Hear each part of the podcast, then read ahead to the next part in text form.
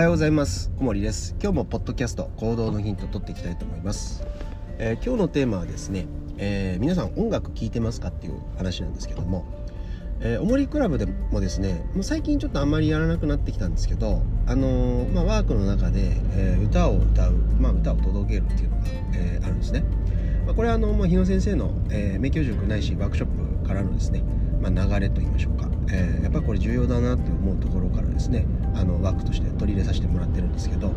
まあ、歌を歌うっていうのは、えーと、基本的にですね例えば子守歌をイメージしてもらえばいいと思うんですけど子守歌で自分自身がこう陶酔するような歌を歌ってもしょうがないじゃないですか。子供に、えー、耳心地よくですね気持ちよく眠ってもらうために歌を歌うわけですよね。ということはですね、まあ、歌って根本的に自己表現でもありながら他者のことを、えー、他者の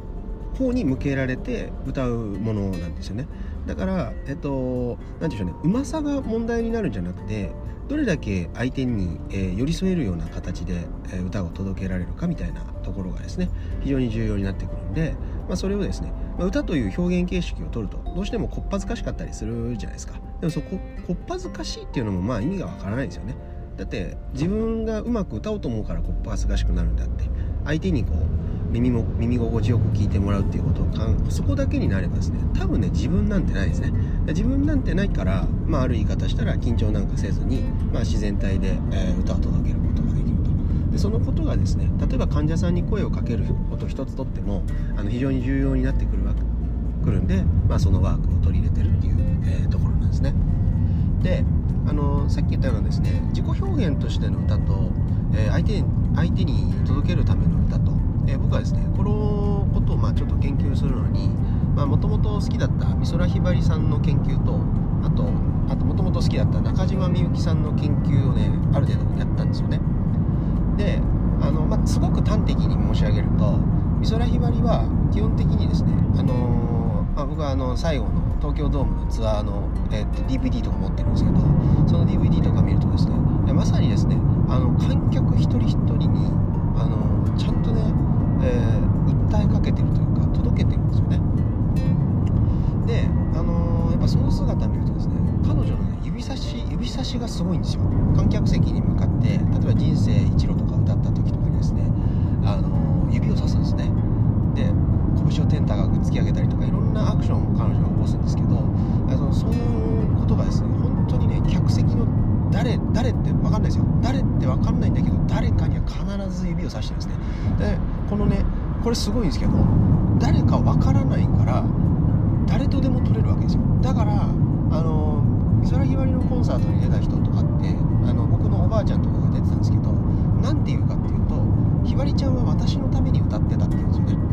でそれねみんな言うんですよ。みんな目が合ったとかって言うんですよね。だからこれってすごいことだなと思って要は、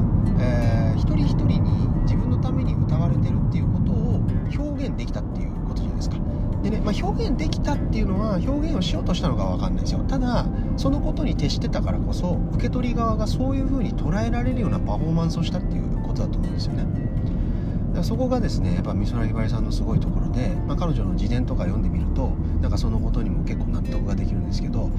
まあちょっと補足ですけど自伝とかって皆さん読んだ方がいいですよ。基本的にあの他者の評論本を読むよりは自伝でその生の声をこう聞くっていうのはすごく多分重要になってくるんでただ、まあ、その人が当然ですねどれぐらいの言語能力があるかによってあの語られる内容があのなんかな表現はすごいんだけどあの内容はむちゃくちゃみたいな時も当然あるから、まあ、その辺はまあある程度注意すればいいだけの話なんですけど、まあ、そういうのも含めてですね、えっと、自伝ってものを読まれるとすごくいいと思います。でもう一人ですね中島みゆきさんですよね。中島みゆきさんはですねどちらかというとですねあの観客席の誰かに歌ってるっていう感じよりは自己陶酔の世界の中で、えー、まあ、自分の感情だとかそういった世界の中に他人を巻き込むっていうタイプだと思うんですよね。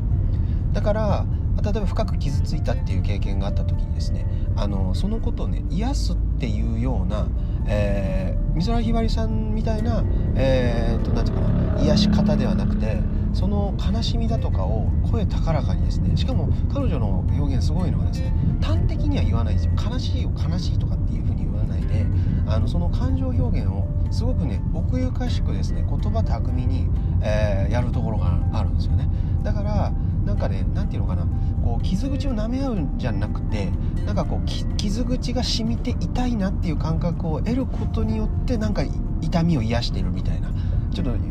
ニュアンスとして難しいかもしれないですけどそういう感じがあるんですよね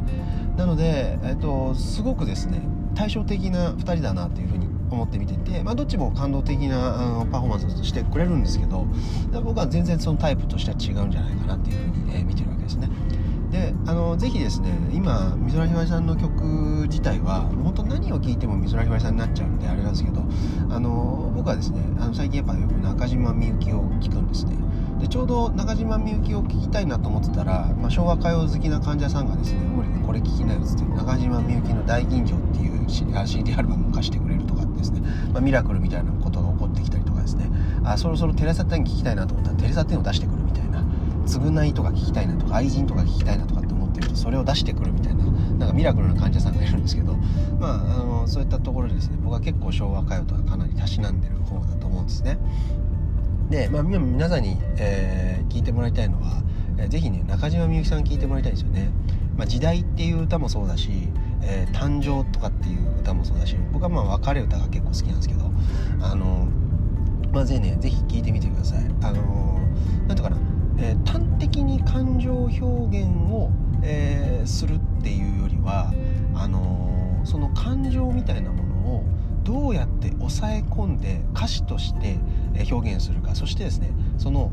例えばね感情を表現しないっていうことも感情表現なんですよ。これ分かります？例えば、え悲しいなって思ったりするじゃないですか。でもその悲しいっていうことが相手に伝わったらちょっと相手ももっと悲しむかなと思うとその感情を押し殺すじゃないですか。でその押し殺した気持ちっていうのをやっぱりね言葉に乗っけてるんですよ。だからあのここでこういう気持ちを押し殺したんだろうなみたいなことが中島みゆきさんのこう歌詞の中ににじみ出てるんですよね。でそういうのをですね受け取れると結構楽しいので、まあ、ぜひですねえー、結構聞いてもらいたいなというふうに思います。おすすめはですねやっぱり僕は時代と、えー、誕生と、まあ、別れ歌かなというふうに思うので、まあ、ぜひ聴いてみて、えー、もらえたらと、えー、思います、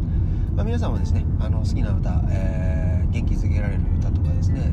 勇気勇気づけられる歌とかで癒される歌とか、まあ、ただただそのリズムに乗って気分良くなる歌とか、まあ、いろんな歌があると思うんですけど、まあ、いろんな歌の楽しみ方っていうのが僕は当然あっていいと思うしこれが正しいってものはないと思うんだけどでもやっぱりその当時流行った歌とかっていうのはやっぱ流行る理由があると思うし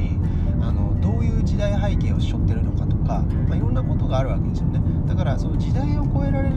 聞かれている歌っていうのは時代を超えてるわけなんである程度の普遍性ってものがあるわけですね。で普遍性っていうのはじゃあ一体どこから来るのかって言ったら、えーと、例えばですね人間の欲求と密接につながってたりとか人間の苦しみとかそういう感情とかと密接につながってるからこそですね、えー、起こり得ることだと思うんですよね、まあ、ある言い方したら例えば2000年も前のですねギリシャの哲学者のその時代からですね、えー、例えば考えられてること幸せとは一体何なんだろうかとかまあ何て言うの生きる意味とは何なんだろうかっていうことがですね、まあ、時代を超えて今みんなも悩むじゃないですか。ということなんですよ。でそそういうような、えー、と時代を超えるようなテーマっていうものに、まあ、ぶち当たった時にですね、まあ、そこに実はそっと寄り添ってくれてるのが歌だったりするんですよね。だからそういう意味でですねあの歌っていうのも単に歌詞をこ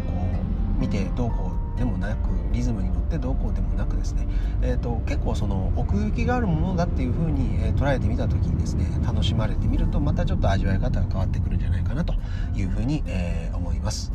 じゃあ今日もいい歌を聴きながら、えー、頑張っていただければと思います。今日も一日頑張りましょう。ありがとうございました。